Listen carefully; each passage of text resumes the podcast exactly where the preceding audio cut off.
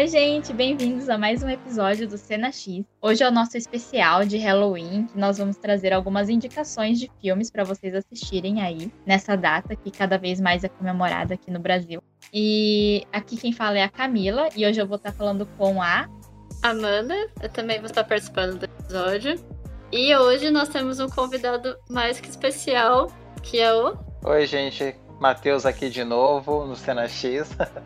então a gente vai aqui falar um pouquinho sobre os filmes que nós escolhemos para dar como sugestão no Halloween aí que já tá chegando, né? E o critério que eu usei para as minhas escolhas foi filmes completamente que tem um peso muito significativo na minha vida e que eu gostaria de compartilhar com vocês. Sim, é, eu acho que também foi mais ou menos isso que eu escolhi. Inclusive, duas das minhas indicações são filmes favoritos da minha vida porque eu gosto muito de terror. E é bom falar isso, que não necessariamente os filmes que a gente vai falar se passam no Halloween ou têm a temática de Halloween. Mas são filmes que a gente acha que seriam interessantes de serem vistos nessa época, no mês do terror.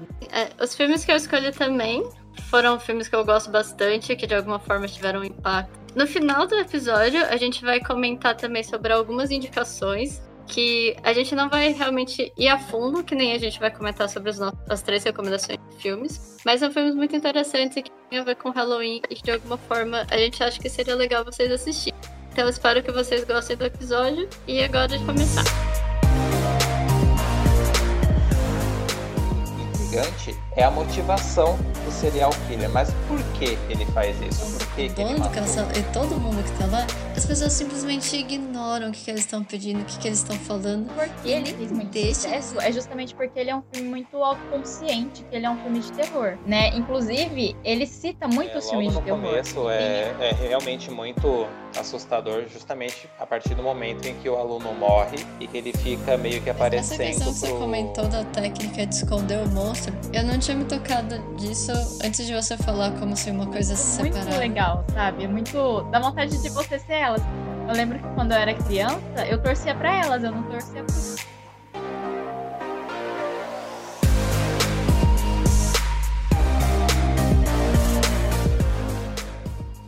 Bom, gente, então o primeiro filme que eu escolhi já é um filme antigo, por conta da data de produção dele, é um filme de 1931. Eu tô falando do filme do Drácula, que faz parte daquela coleção memorável dos monstros da Universal, né? que teve origem nos anos 20 e foi até meados dos anos 40, 50, com as produções é, que falam sobre o universo dos monstros, né? Só para deixar claro, o Drácula ele não foi o primeiro desses monstros da Universal que foram lançados no cinema. A primeira produção dos monstros, né, foi o filme do Corcunda de Notre Dame em 1923 e o segundo foi o Fantasma da Ópera em 1925. Mas foi com o Drácula em que o sucesso realmente explodiu. O filme ele é bem curtinho, ele tem uma hora e 26, se eu não me engano.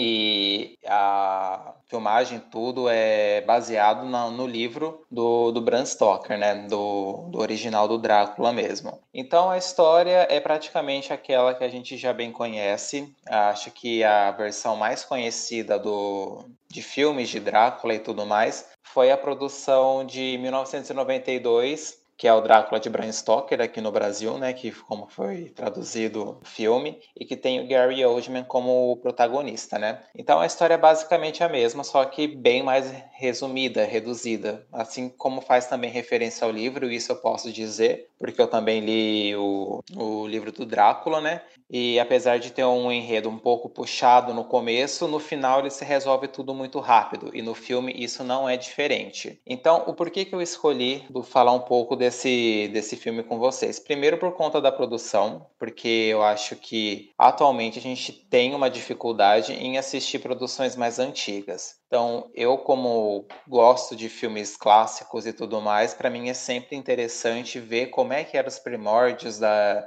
da elaboração de cinema, de como ele foi se construindo ao longo do tempo, né? E hoje isso já não tem mais é, essa garra, as pessoas não têm mais essa curiosidade em poder buscar esse tipo de conteúdo para fazer um comparativo.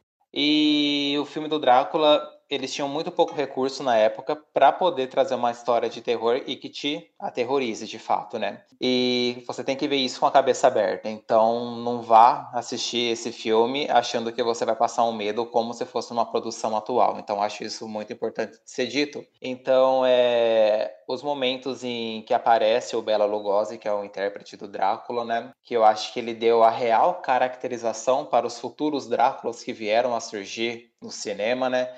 Que é a postura do senhor elegante, do, do charme, do empoderamento, é, da voz carregada, do sotaque, é, é, da Transilvânia e tudo mais, né?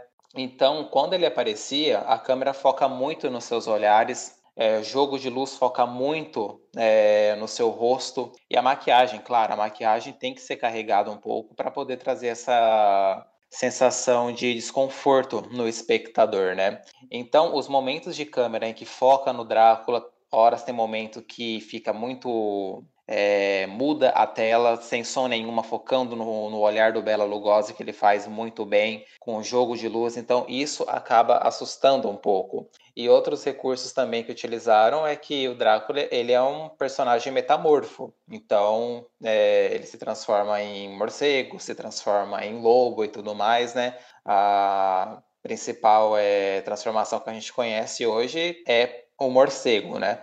Mas no livro também deixa claro que ele também se transforma em, em lobo e tudo mais. Então, nos momentos em que ele se transforma em morceguinho, dá para ver que é uns morceguinhos assim de brinquedo, assim mesmo, sabe? Que fica flutuando sobre a tela.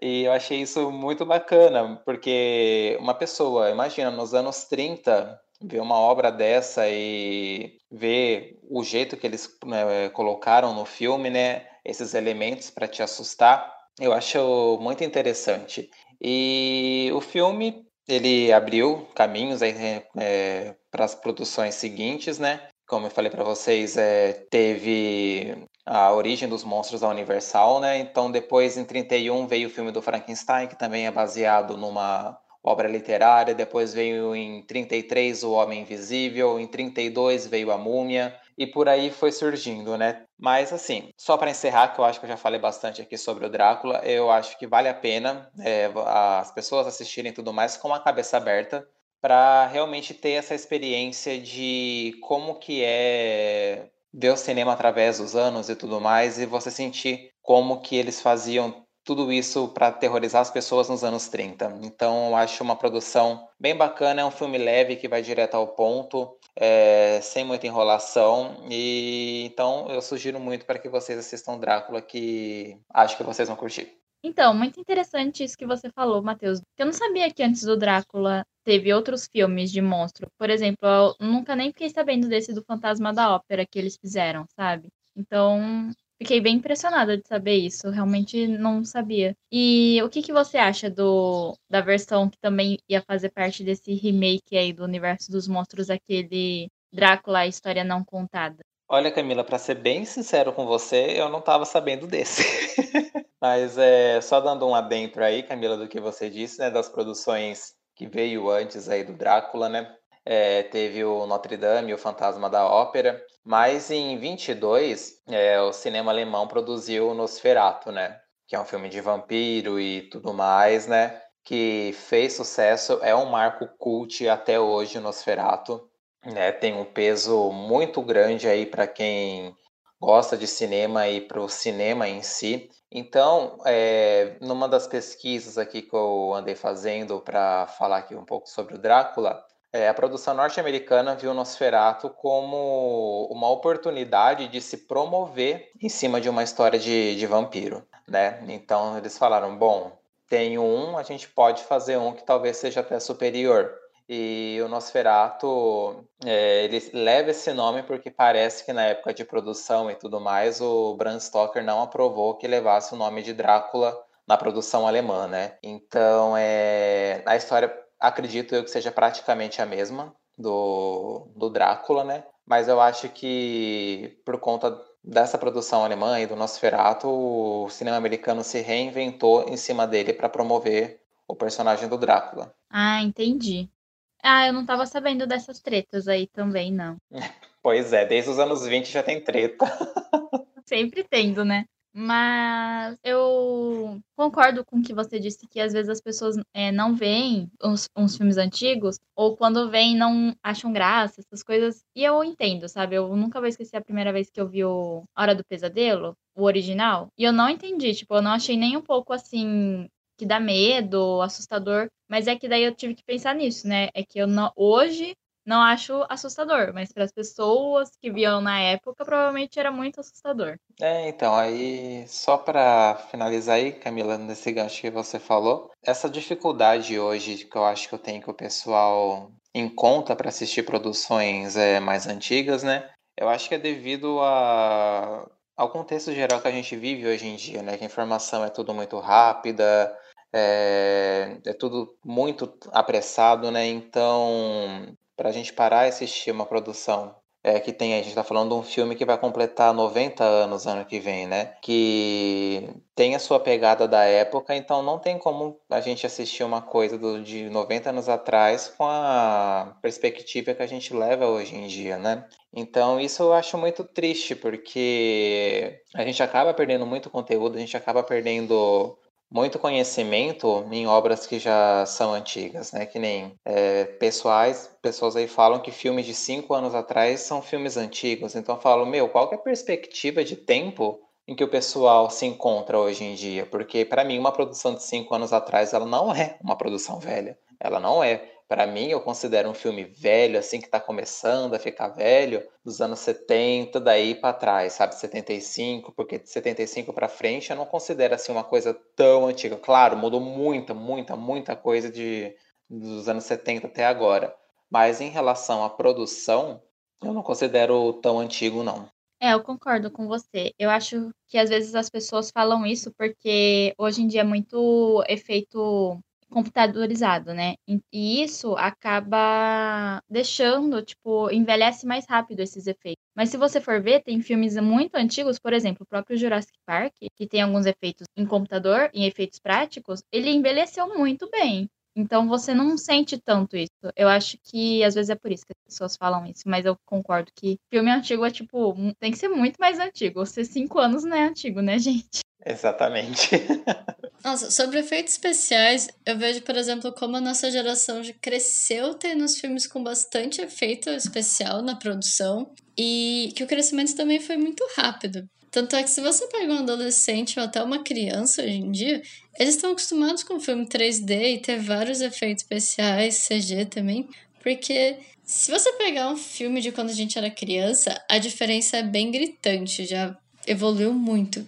Então, você vai pegar um filme que é realmente mais antigo, preto e branco, para algumas pessoas vai ser uma coisa, nossa, do outro mundo, sabe? E eu acho que até um exemplo bem legal disso, dessa da evolução, é o filme do Tron que na época que saiu a última versão, ele era um filme bem high-tech, super tecnológico, tinha neon também, tinha muito efeito especial. E se você for comparar com o filme antigo, com o original, ele tem uns efeitos especiais muito bons pra época, mas comparado com o novo, ele parece uma coisa assim pré-histórica, porque a diferença é muito grande. A produção, assim, é, evoluiu muito. Próximo filme que eu vou falar teoricamente é um filme antigo também, porque, de acordo com o Matheus, é da década de 70, então ele é antigo, que é o Alien, o oitavo passageiro. E o que dizer sobre o Alien, né? O que eu posso dizer da minha experiência própria é que eu adoro o Alien, é provavelmente um dos meus filmes favoritos da vida, franquia, né? E é muito engraçado, porque foi o ano passado que eu peguei para ver todos os filmes em sequência. Eu vi um por dia, né? Eu vi todos durante quatro dias seguidos. Então, peguei para assistir mesmo. E eu não sabia que eu não tinha visto o primeiro filme. Eu descobri nessa época. Eu tinha visto o segundo e o terceiro só. E eu achava que o terceiro era o primeiro. Olha que loucura. É, porque eu tinha lembrança de quando eu era criança do terceiro. E na minha cabeça, o terceiro era o primeiro. Mas aí o próximo filme que eu for falar, isso também aconteceu, que eu achava que o segundo era o primeiro, enfim. É, criança não sabe muito bem, né? Tipo, ah, tá passando na TV é o primeiro, né? É o primeiro que eu tô vendo. Mas aí qual é a história do Alien? A história acompanha uma nave, a Nostromos, que são mineradores espaciais. E após visitar um planeta, que eles recebem um, um sinal vindo desse planeta, resolvem ir lá. E lá eles encontram ovos e tá tudo muito abandonado e eles voltam para casa depois de um acidente, que um dos ovos eclode e ataca um dos tripulantes. E após eles voltarem é quando o caos começa, porque esse ataque que esse tripulante sofreu, na verdade, foi quando ele foi infectado pelo xenomorfo. E aí, quando o xenomorfo sai, após matar seu hospedeiro, ele começa a matar toda a tripulação, até que só resta uma pessoa, que é a Sigourney Weaver, que não era muito famosa na época, e foi esse filme que lançou ela. E aí eu vou falar uma curiosidade que eu não sabia, que eu descobri pesquisando para pauta, que é que ela foi indicada a melhor atriz, tanto no Oscar como no Globo de Ouro, pela participação dela no segundo filme, que muitas pessoas consideram o melhor filme, que é, foi dirigido pelo James Cameron. Inclusive, fica aí a dica de você tentar assistir um seguido do outro os filmes, porque cada filme tem um diretor diferente e você consegue perceber a mudança na direção e é muito legal. Mas é isso, eu gosto muito do Alien, tipo, a história. Eu não sei explicar o porquê eu gosto tanto dele, né? Mas assim, eu tenho uma, tem até uma luminária assim que é uns aliens vindo e o meu sonho é ter essa luminária no meu quarto. Mas eu adoro, adoro Alien. Eu entendo as pessoas que não gostam, né? Porque é um filme, é o clássico filme de monstro, né? E eu acho que ele até eu gosto muito porque ele utiliza uma técnica do Spielberg do Tubarão, que é esconder o monstro. Você, a maior parte do filme, você não vê o alien direito. Você vê quando ele é bem pequeno fugindo, e aí quando ele cresce, você tem tipo vislumbres dele. Você vê um pedaço da cabeça, um pedaço de uma pata, um pedaço da cauda, mas você nunca chega a ver ele inteiro até o final. E é maravilhoso o final. Eu adoro. Fiquei nervosa pelo gato o filme inteiro, né? Porque você coloca animal no filme já, deve, já é para deixar a pessoa nervosa. E mas uma curiosidade que eu achei muito legal foi que em 2002 ele foi escolhido para ser preservado pelo National Film Registry, que é uma biblioteca de filmes lá do Congresso dos Estados Unidos, porque ele foi considerado um filme culturalmente, historicamente e esteticamente muito significante para a humanidade. Uau! E aí eu fiquei assim, não posso dizer que discordo, porque eu gosto. Quem não gosta que lute. É, exatamente. Vocês que apresentem argumentos para falar por que ele não é importante. Mas e vocês? O que vocês acham do Alien? Então, eu vi o primeiro filme, né, que é o Oitavo Passageiro, mas faz muito tempo atrás. E eu lembro que foi uma produção que me marcou justamente aquela cena clássica do, do Alien saindo lá, né? Do, de um dos tripulantes. Então a gente fica, meu Deus do céu, o que será que vai acontecer, né? E foi numa época também, né, Camila, em que muitos filmes assim que se passam no espaço começou a ganhar proporção, né? É, teve aí o Star Wars também começou nos anos 70 e tudo mais, né? Então eu acho que era uma coisa que estava é, meio que na moda, ou se não, tentando né, elevar o nível de cinema para produções assim que seria no espaço, né? Então é, eu acho que é a primeira vez que a gente vê um monstro assim intergaláctico, vamos dizer assim, é, é, aterrorizando aí no cinema, né? Que nem você falou, essa estratégia deles usarem o, a criatura, né? Como segundo plano, não expondo ela toda hora é o que dá o charme no filme, é o que te faz é, te sentir medo, te dar medo, na verdade, né? Porque a gente tá tendo medo de uma coisa que a gente de fato não sabe como é, mas a gente sabe que ela ataca. Então é, é um filme que eu curto bastante também. Sobre as sequências, eu só vi o segundo filme, que é o Aliens, né? Aí os demais eu confesso que eu também não assisti, mas está na lista para poder completar. É, eu gosto muito também dessa questão que ele se passa no espaço, porque é muito claustrofóbico o filme. Né? Porque você, assim, eles não têm, eles não têm para onde ir, não tem tipo nada perto deles, não tem outra nave, outro planeta, eles literalmente só têm aquele espaço para lidar com a situação, né? E eu acho que esse é um dos níveis que passa assim o filme. E um dos motivos que você comentou, você só viu o dois, eu acho que um dos motivos do porquê eu achava que o terceiro era o primeiro, é o final do terceiro. O jeito que ela derrota o Alien no terceiro, eu achava que era o final do primeiro. E aí, eu, quando eu fui assistir o primeiro, eu fiquei aguardando esse final, que nunca chegou. E foi quando eu percebi do tipo, ah, acho que eu vi errado, então, os filmes. Assim, que nem o Matheus comentou, eu também assisti Alien Terceiro Passageiro, mas eu não cheguei a ver os outros filmes. Bem, Eu vi mais alguns, mas não todos. E eu fiquei muito, muito impactada mesmo com a cena clássica do Alien saindo, a pessoa. Foi meio que, meu Deus, o Alien brotou da pessoa, tipo, bizarro. E aí ele sai vivo e vai sabe, vida que segue. Fiquei muito em choque. E eu assisti realmente há muito tempo, nem lembro quando foi, na verdade, acho que eu era criança, tipo, jovem, adolescente. Aí eu acabei não assistindo os outros, porque assim, apesar de eu ter gostado, achado bem interessante, o filme não me prendeu, porque não é muito meu estilo, sabe? Eu até gosto de filmes de monstros, entre aspas, mas suspense, mas terror eu não gosto muito, então não, não assisti. Mas essa questão que você comentou da técnica de esconder o monstro, eu não tinha me tocado disso antes de você falar como se uma coisa separada, uma técnica mesmo, mas eu acho que faz toda a diferença, dá uma diferença absurda, porque você fica naquela expectativa de, ai meu Deus, apareceu um pedacinho. Então ele vai aparecer daqui a pouco. E aí depois ele aparece, mas só de relance. E aí você fica, gente, que horas que vai aparecer? E não aparece. Aí de repente aparece um pedaço. E eu vejo que isso faz criar uma tensão muito grande e acaba fazendo uma criar uma conexão também, porque você fica muito mais focado e atento na história, que faz uma diferença absurda na experiência de assistir o filme. O primeiro filme que eu vou indicar é o The Rock Horror Picture Show, que foi produzido em 1975.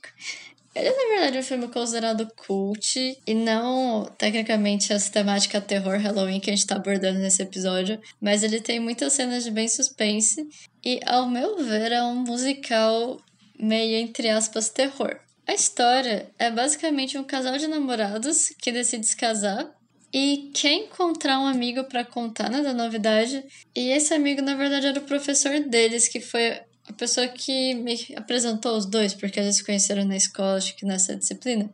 Então eles resolvem viajar, né, para encontrar esse professor. E eles estão viajando, tá de madrugada, assim, chovendo, super tempestade, estão no meio da estrada, no meio do nada. Aí o que acontece? Furou o pneu. Furou o pneu do carro, o que eles vão fazer? Eles tinham passado por um castelo, então eles resolvem voltar a pé até o castelo para procurar ajuda. E então eles vão. Aí eles chegam castelo e começa a ter umas cenas muito bizarras. Assim, entra o modo de suspense e dá a impressão de que as pessoas que eles encontram são vampiros. O casal, quando ele foi para esse castelo, na verdade, eles só queriam o quê? Usar o telefone para fazer ligação, para pedir ajuda, um resgate, enfim, para eles trocarem de pneu, eles conseguirem seguir a viagem. Só que tanto o anfitrião que recebe eles quando eles entram no castelo, quanto o dono do castelo e todo mundo que tá lá, as pessoas simplesmente ignoram o que, que eles estão pedindo, o que, que eles estão falando e nem deixam eles irem embora. Aí eles acabam sendo levados para uma sala que está tendo uma festa. Tem umas danças muito exóticas, as pessoas vestidas assim, super produzidas e com uma maquiagem muito marcante, cores, altas cores everywhere, cantando um monte de música. É um, óbvio que é um musical, né? Tem, inclusive, até músicas que homenageiam o tempo. O Time Warp, sensacional essa música. E aí aparece o protagonista que também é sensacional. O protagonista é o Dr. Frankenfurter, que ele se autoproclama uma travesti de transexual Transilvânia. E assim, essa comemoração num castelo, no meio do nada, numa noite de tempestade, e no fim o casal não entende nada do que está acontecendo, mas a história vai indo, vai se desenrolando. E aí eles, depois de ter toda uma performance, essa apresentação na sala, eles são convidados a ir pro laboratório. E quando eles vão pro laboratório, eles acabam ficando só de roupa íntima e acabam sendo uma das atrações principais. Na verdade, eles são uma atração secundária, mas por um momento, não sei, eu comecei a ficar tensa, dava dando a impressão de que assim, meu Deus, eles são vampiros e eles vão morrer e aí vai acontecer o maior caos do universo, só que não tem nada a ver. E o Frank, ele meio que criou um Frankenstein, porque isso tudo no laboratório ele mostrou a criação dele, que ele criou uma pessoa, o Rocky, que é uma pessoa hiper mega sensualizada, sexualizada, desculpa, mas, então aquela comemoração era na verdade a festa do rock, era meio que o nascimento, porque eles deram a vida ao rock naquele dia. E aí continua acontecendo a história, assim, várias coisas loucas, assim, que tem muita performance, tem muita treta, tem gente morrendo, tem gente que vira estátua. Aí, nossa, acontece várias coisas. Você fica olhando, tipo, gente, o que, que tá acontecendo aqui? Quem que são essas pessoas, sabe? E aí, uma hora, esse professor que eles queriam encontrar para contar do casamento, ele simplesmente brota, mas assim, ele literalmente brota. Porque tá acontecendo várias coisas no castelo com os personagens e de repente toca a campainha. E aí, adivinha, era o professor que chegou do nada. Do nada. Ele brota do nada. E uma coisa bem interessante que eu já tava pensando nisso quando quando que esse professor entrou na história.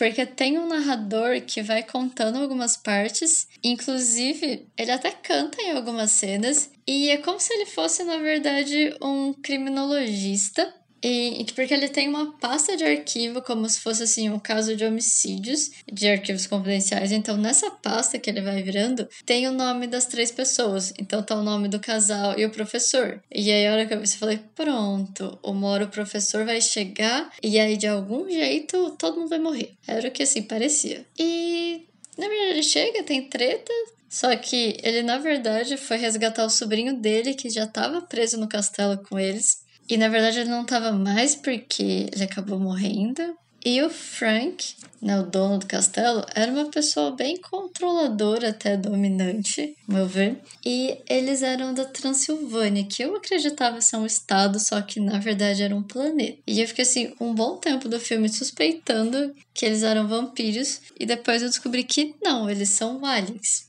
E sim, eu fiquei quase o filme todo pensando nisso, que eles eram vampiros. E qual que ia ser a hora que eles iam morrer, ou quando que eles iam virar vampiros. Só que não, eles estavam sendo um pouco controlados por um alien. E eu honestamente não entendi direito como, mas a impressão que deu foi que de algum jeito as pessoas estavam sendo meio controladas e ficavam sendo um pouco servos do, do Frank, ou meio presas na casa e acabavam não tendo tanto controle. Porque tem um momento, né? Principalmente quando, quando o doutor quando o professor e o casal começam a tocar música e eles automaticamente começam a dançar. E mesmo eles tentando os controles não conseguem. Só que para mim isso tem um pouco também da questão de liberdade, assim, de aceitação. E aí vai acontecendo, no fim tinham dois servos que eu achava na verdade que eles eram servos, mas no fim não eram muito servos. E eles acabam derrotando o Frank e levando o castelo embora de volta pro planeta deles. Aí o casal e o professor vão embora do castelo e acaba e fica tudo bem.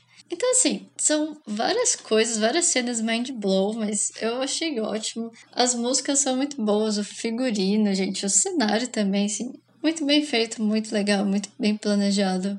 E o filme é relativamente bem antigo, né? Ele já tem 45 anos. E pra época, eu acredito que ele impactou muito. Até porque o filme, ele aborda um assunto muito importante em que a personagem principal, assim como ela mesma fala no filme, ela é um travesti, ela é um travesti transexual. Tem cenas de sexo, assim, cenas que praticamente há uma orgia com pessoas de ambos os sexos e é mais de uma vez que parece. E você fica assim, meu Deus, se hoje em dia, se o filme fosse lançado hoje, teriam pessoas que iam ficar causando, falando um monte de coisa do filme? Imagina naquela época, então, sim, eu acho impactante. Eu acho sensacional e importantíssimo a abordagem dessas questões de gênero, de sexualidade, liberdade, lidar com preconceito. Foi um marco esse filme, foi, ele é muito importante. E eu super recomendo. Eu sei que ele não é bem o sistema terror né, que a gente está abordando hoje, mas é um filme muito válido de assistir. E eu queria saber, Matheus e Camila, o que vocês acharam desse filme?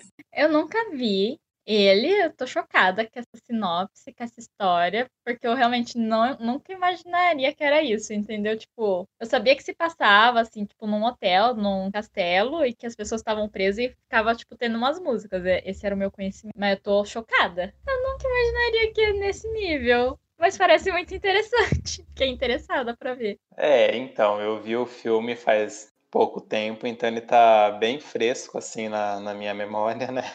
E eu também não tinha muita noção do que acontecia. Né? Eu também achava que era isso que a Camila falou, que você também falou, Amanda, do casal que, sei lá, porventura vai parar num castelo, e aí só Deus sabe o que vai acontecer. Mas conforme o filme foi passando, eu falava, meu Deus do céu, o que que tá acontecendo nisso daí? Sabe? Eu falava, não tem pé nem cabeça esse filme. Quando chega ao final, conclui-se que não tem pé e nem cabeça. Mas Enfim, é, o que eu acho assim é o ponto bem interessante do filme é o fato da, do protagonista ser um transexual mesmo. É, nos anos 70 ainda, né, que ainda até hoje é, né, a figura do transexual do travesti é muito marginalizada, né? É, mas trazer a tela eu achei bem interessante e também tem muita cena assim de teor erótico, que nem o rock, ele é como se fosse uma criação de, de um ser humano perfeito. Então, ele, ele é alto, ele é forte, completamente musculoso. Então, querendo ou não, ele segue essas tendências de que é, é o branco, loiro, do olho azul, sabe? Dessa ideia de, perfe de perfeccionismo que, que é ridícula. Mas é, a gente não pode julgar isso. Quer dizer, pode, hoje a gente pode julgar, mas na época, né, querendo ou não, é, hoje isso ainda é dito como regra, né? De como se fosse o padrão ideal de beleza tem que ser esse mas acho que a gente foge um pouco da pauta, seria um tema para um podcast futuro. Mas assim, é... musical, as musiquinhas são empolgantes e tudo mais, né? Mas é realmente isso. É... No final, quando revela-se que são aliens e tudo mais, né? Eu falo, tá, eu não esperava por isso. Aí o cientista lá acaba acontecendo tudo aquilo com ele, a casa voa, aí o criminologista aparece lá para dar final. Eu falei, tá bom, né? Valeu a pena aí, porque é um clássico, né? Esse musical. Mas é, me surpreendeu nessa maneira de me levar num, num ponto que eu realmente não esperava nada, nada, nada do que o filme, pelo menos para mim, aparentava ser. Ah, e uma coisa que, ao meu ver, ajuda nessa quebra de expectativa é por conta da abertura.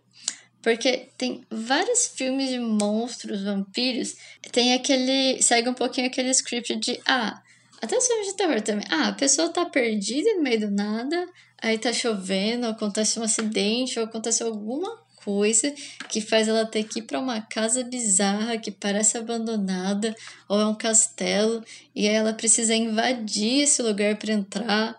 Aí tanto é que no filme, no, quando o casal entra nesse castelo, tem uma plaquinha no portão que tá aqui escrito de não entre ou enter at your own risk, tipo, é, tipo, um entre por, pela sua, por sua conta. E, então eles arrombam e acabam entrando e vão até a porta do castelo.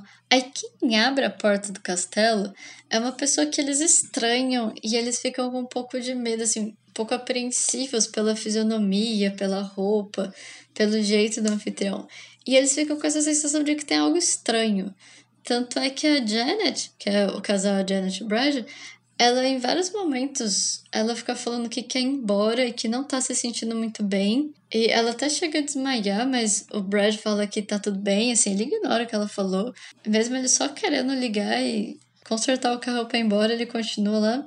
Então tem várias cenas que acontecem isso e até quando eles acabam dormindo, né? Nesse castelo. Aí na hora de dormir, cada um é separado em um quarto. Então são várias coisinhas que vão criando uma tensão e, inclusive, tem uma cena em que mordem o pescoço da pessoa. E eu realmente achei, fiquei tipo, nossa, é um vampiro. E depois eu vi que não. E. Não, aí eu fiquei assim, gente, não são vampiros, mas o que, que são essas pessoas? E eles são aliens. É, uma coisa desse filme, apesar de eu nunca ter visto, que eu sei que não eu posso ter essa informação errada, porque foi pessoas que me falaram, né? Então não, não sei a fundo, vocês podem me corrigir. Mas é que parece que o termo easter egg nessa questão que a gente tem hoje de ai, procurar pistas e referências em filmes, veio desse filme, porque parece que eles esconderam mesmo, porque na Páscoa, lá nos Estados Unidos, eles escondem ovos, né, para as crianças procurarem. E parece que eles esconderam no set alguns ovos, porque, não sei, acho que as filmagens foram feitas perto da Páscoa, e alguns ovos nunca foram encontrados pelas pessoas. E você consegue ver esses ovos no, no filme. Então, não sei se tá certo isso, mas me falaram que veio daí. Tipo, o termo easter egg que a gente usa hoje veio desse filme, porque você consegue ver os easter eggs, né, que seriam os ovos da Páscoa, escondidos no filme. É, eu não sabia dessa informação também. Mas interessante. Então vamos lá, gente. É o meu segundo filme que eu escolhi para gente falar sobre esse especial de Halloween chama-se justamente Halloween, que para mim é, é o meu filme favorito da vida. É, eu criei assim um amor por esse filme assim que eu, até hoje não entendo porquê, mas é o meu filme favorito. É uma produção de 1978 E ele foi o propulsor aí do gênero slasher, né? Se bem que aí uma polêmica que o primeiro filme slasher que foi produzido foi o Massacre da Serra Elétrica, que veio antes do Halloween, né? Mas o que, que tornou-se o Halloween ser né, a bomba do slasher, né? Foi justamente o sucesso que ele alcançou, que foi extremamente superior ao do Massacre da Serra Elétrica, né? Então o filme, ele foi uma produção independente. Para vocês terem ideia, ele custou 300 mil dólares e arrecadou em bilheteria 70 milhões de dólares, né? Então isso nos anos 70. Então foi assim um sucesso muito grande e devido aí ao personagem, né, que é o serial killer, que é o Michael Myers, é, por conta dele surgiram outros aí que são bem famosos no cinema, que é o, o próprio Jason, o Fred, né? E outros aí também, o Chuck, o Pinhead, depois voltou o Leatherface, né?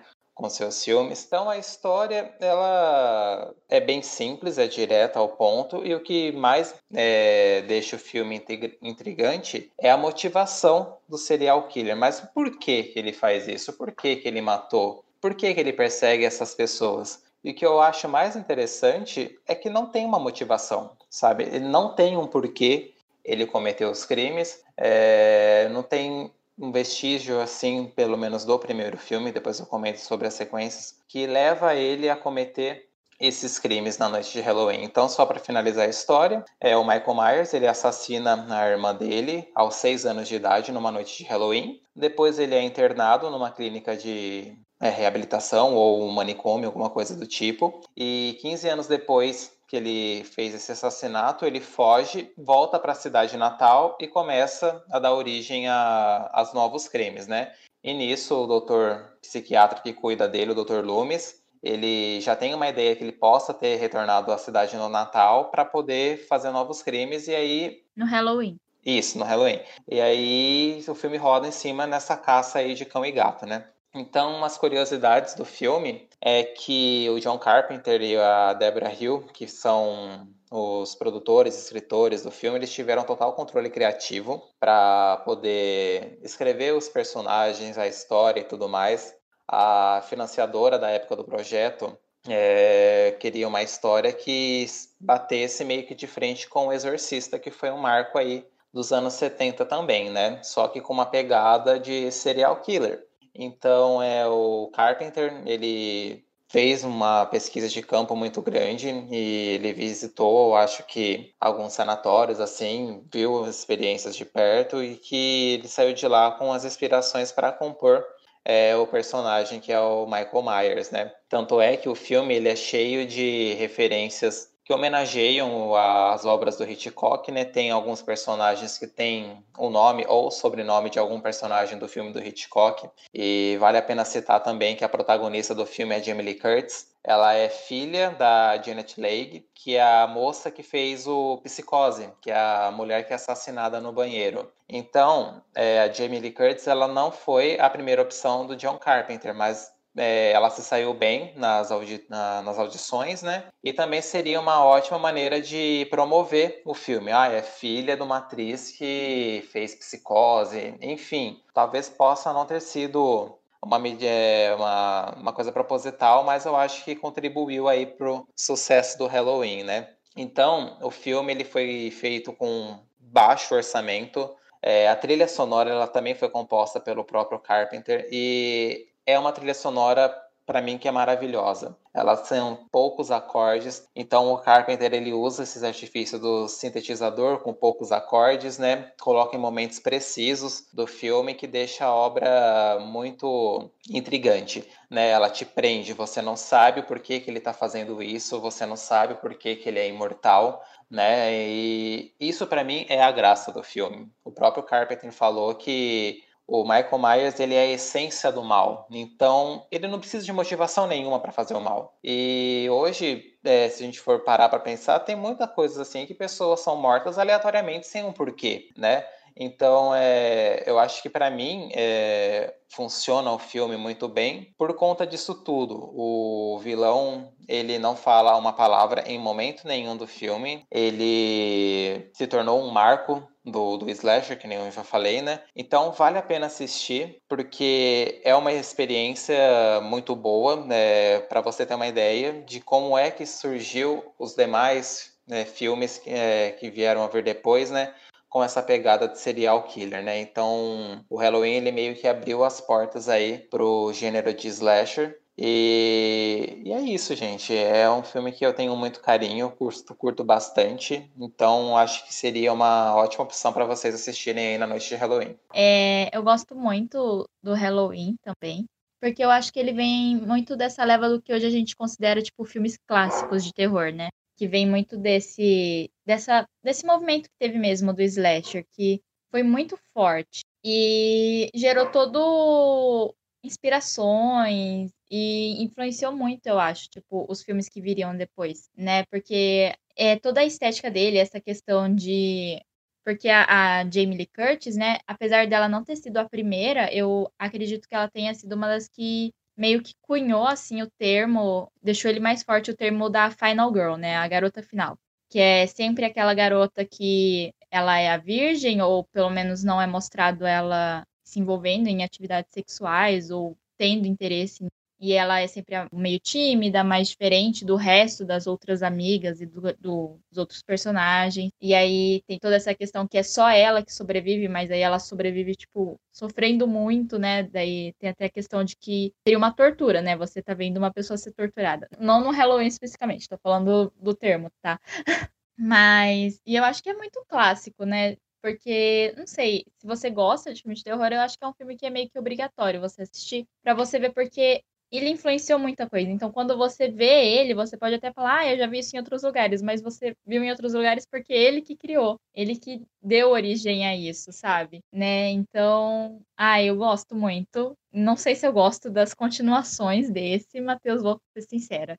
Eu não vi a última, né, que saiu recentemente, acho que faz uns dois anos, né, que saiu a última. Isso, foi em 2018. Eu não assisti ela. Assista. Essa é boa? Essa é boa, porque o ruim do sucesso é, são as sequências assim, né, que já não tem o mesmo, ah, o mesmo pega da versão original, né? Então, o Halloween, ele tem mais de 11 filmes, né, que vieram aí de sequência. Ela possui três linhas do tempo e mais um remake, né? Então, dá para você ver, ah, aquela famosa frase, né? Ah, se tá dando dinheiro, vamos fazer. Então, é claro que não dava para esperar coisa boa é, seguida aí de 11 sequências, né? Mas é, a, a última produção, né, que foi de 2018, ela ignora todas as outras produções e é uma é, continuação continuação é, direta do primeiro filme. Então eu acho que, claro, tem muito exagero é, em relação ao personagem da Jamie Lee Curtis, né? Mas meio que funciona que ela tá meio uma, uma Sarah Connor, assim, que o pessoal fica comparando, né? Que ela tá bem bereza, alguma coisa assim do tipo. Mas funciona, eu acho que das linhas do Tempos é a minha favorita. E a questão do Halloween,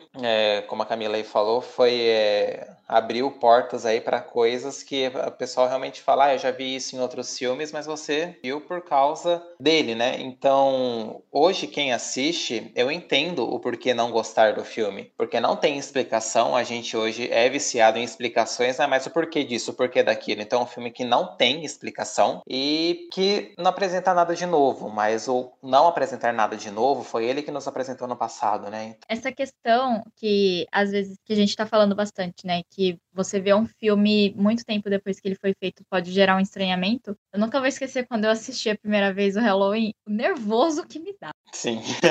Porque o Michael Myers, ele anda muito devagar. Ele anda tipo assim, é um passo mais devagar do que um caminhando, entendeu? É assim, lento, bem lento. E aí eu nunca vou esquecer, eu acho que perto do final, tem uma cena que a personagem da Jamie Lee tá correndo de uma casa para outra, ela tá atravessando a rua. Sim. Aí ela corre, tipo, corre mesmo, disparada. Ela chega na outra casa. Aí a porta tá, sei lá, trancada. Tá trancada. E tá o Michael Myers caminhando muito lentamente em direção a ela. E aí ela gritando, tanto que ela é chamada, né? Tipo, a rainha do grito, uma das rainhas do grito, por isso, né? Ela gritando e, e arranhando a porta e tipo, abre que não sei o que lá. E ele caminhando, com calma. Ele não tem pressa para fazer isso. E, nossa, gente, que nervoso. Eu ficava assim, mas não é possível. Essa cena dá muito nervoso, dá muito nervoso. dá muita agonia. Tipo, pessoa, corre para outro lugar, faz alguma coisa, sei, mas não, a pessoa fica ali. E aí eu fico incomodada com isso. Porque, sabe, faz alguma coisa, pessoa. Mas ela tinha que proteger as criancinhas, por isso.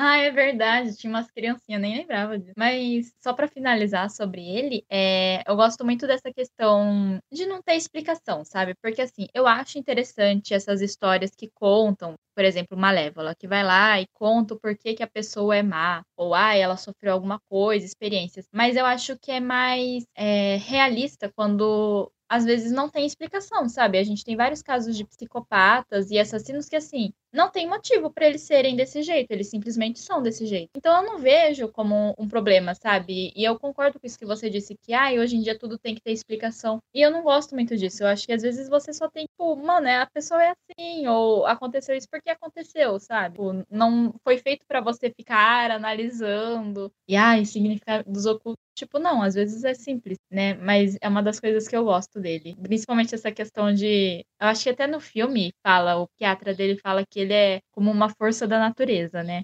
Então, ele não é derrotado nunca, tá sempre se levantando. E, inclusive, o jeito que ele se levanta é muito bom, porque ele levanta todo duro, né? Tipo... É, pá! É muito bom. Ele levanta dura e vira a cabecinha, não aguento. Verdade, verdade. Eu, eu concordo com isso que vocês falaram sobre o porquê, mas eu acho que talvez a gente acaba sendo tão condicionado a sempre ter uma justificativa, ou sempre ter que dar uma justificativa, que se acaba procurando. Então, acho que isso que sim, algumas pessoas não gostarem de ficar, ai, acabou, mas por que que acabou? Se eu ainda não sei o que aconteceu ou o motivo. Mas eu concordo que realmente tem coisa que a gente não sabe, tem coisa que é melhor não saber mesmo, porque tem coisa que você não vai saber. Então eu acho que foi bom, eu gostei. Eu realmente só assisti o primeiro, porque eu achei muito bom, mas eu não sou muita pessoa de filmes de terror, então eu não assisto tanto. Como esse não é muito meu perfil, ele não me prendeu a ponto de ver todos. E eu não sabia que tinha 11, eu sabia que tinham vários, mas não tantos assim. Eu fiquei, nossa! É, então, o ruim da sequência é porque eles ficam justamente querendo dar uma motivação o, do porquê que ele comete os crimes e tudo mais. E é nisso que a história se perde. Isso que é triste, que acaba prolongando à toa. E agora eu vou falar a minha segunda recomendação, que eu acredito não é uma resposta ao Halloween em si, mas todo o movimento que gerou com o Halloween, que faz parte do Halloween, que é Pânico, que é um dos meus filmes, novamente, né? Já disse isso do Alien, mas vou fazer de, falar de novo. É um dos meus franquias e filmes favoritos da minha vida. Eu tenho o box de Blu-ray aí para as pessoas que falam, ai, Blu-ray morreu. Eu tenho o box com todos os filmes do Pânico porque eu amo eles. Só não gosto muito do terceiro, mas enfim, depois eu falo. Mas o Pânico, se você for ver, ele o porquê ele fez muito sucesso é justamente porque ele é um filme muito autoconsciente, que ele é um filme de terror, né? Inclusive, ele cita muitos filmes de terror. E tem a clássica cena já perto do final, em que eles estão todos reunidos em uma casa, porque sempre tem filmes de terror, essa reunião de todo mundo em um lugar só, né? Pra facilitar o trabalho do assassino. E o, um dos personagens, ele vira e fala: quais são as regras para você não morrer em um filme de terror, né? E aí ele fala essa questão que a gente comentou da Final Girl, né? Tipo, se você fizer sexo, se você transar, você morre. Se você beber, você morre. Se você sair sozinho para um lugar, você morre. Então, são todas essas coisas, tipo, que ele é muito consciente. E até tem uma cena que um personagem vai em um lugar e fala, tipo, ai, eu volto logo. E aí os personagens ficam do tipo, ai, eu não devia ter falado isso, porque isso vai fazer com que eu não volte, sabe? Porque ele é isso, né? E eu acho muito interessante que o próprio roteirista do filme, né, o, o Williamson, é, ele achava que o filme não ia fazer sucesso, porque ele era vendido como um filme de terror, só que ele, se você for ver, comparado com os outros filmes slash, né, lançados nessa época, como o próprio Halloween, Massacre da Serra Elétrica, Sexta-feira 13, ele não tinha tanto sangue, não tinha tanto gore, né, tipo, essas mortes violentas, corta metade da pessoa. E ele não dava tanto medo, né? Ele não tinha tanto assim esse, ai, tô nervoso, tô com medo. E ele achava que por isso não ia fazer muito sucesso. Só que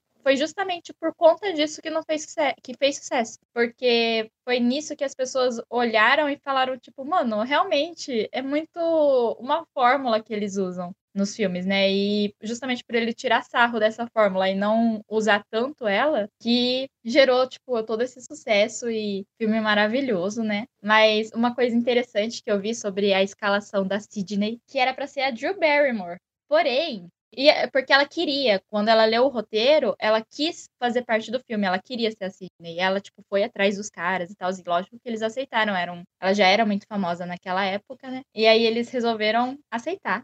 Só que pouco antes de começar as gravações, ela teve uns imprevistos na agenda dela e ela não ia mais poder estar disponível pelo tempo necessário de gravação. Só que eles queriam manter ela. Então, por isso que a menina que morre no começo é ela, porque ela queria estar no filme de qualquer jeito e eles queriam que ela tivesse e deram esse jeito aí de colocar ela. E aí passou para várias pessoas. Várias pessoas foram cotadas para ser a Sidney depois, inclusive a Reese Witherspoon, que eu fiquei assim, nossa, nunca conseguiria ver ela nesse papel, sabe? Até chegar na Neve Campbell, que aí ela tava meio assim, meio reticente, não tava muito afim de fazer, porque ela tinha acabado de sair de um outro filme de terror, que é Os Jovens Bruxas. E aí ela tava assim, ai, não sei se faço. Porém, ela fez e assim, eu acho que hoje ela é muito mais reconhecida pelo Pânico do que por Jovens Bruxas, sabe? Então, acertou na mosca, moça. Continue assim. E sobre as continuações, né? Que o Matheus falou que Halloween tinha 11, o Pânico tem 4. Na minha pesquisa eu vi que vai sair um em 2022, que seria o quinto. Aí minha reação foi: não gosto, não sei se estou interessada. Porém,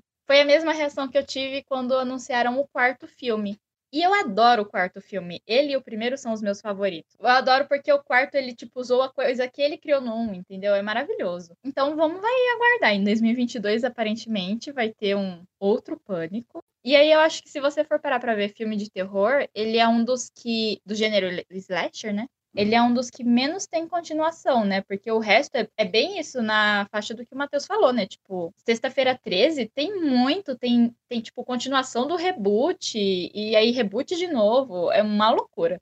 Então, se você for ver, o Pânico é um curtinho, você assiste lá. O segundo eu acho que é bom ainda, né? Porque ele zoa essa questão das continuações nos terrores, né? E aí tem até as regras da continuação do terror. Ele... Mas o terceiro eu acho que é o pior de todos, não faz o menor sentido a história do terceiro, para mim. Mas uma coisa que eu acho legal que eles zoam, ficam zoando muito o slasher, né? E uma coisa que eu gosto é que ele foi, não sei se foi o primeiro, mas acho que foi um dos primeiros a quebrar essa questão da Final Girl, porque a Sidney, ela teoricamente é uma Final Girl, né? Uma garota do final, assim, que sobrevive, porém, ela transa no filme. No começo ela começa virgem, então teoricamente ela está salvo, só que ela transa. Então daí você pensa, agora vai morrer, né? E não. E ela também é uma das primeiras que ela luta contra a pessoa ou a entidade que está indo atrás dela, né? Porque de resto, tinha luta, só que era só quando era muito confrontada. Só que chega um ponto no pânico que a Sidney, tipo, ela realmente vai pra luta. Ela se veste do Ghostface e ela começa, tipo, a brincar, assim, com os caras que querem matar ela. Então ela vai e bate de frente com eles. E também a questão que ela não é a única que sobrevive. Outras pessoas sobrevivem com ela, né?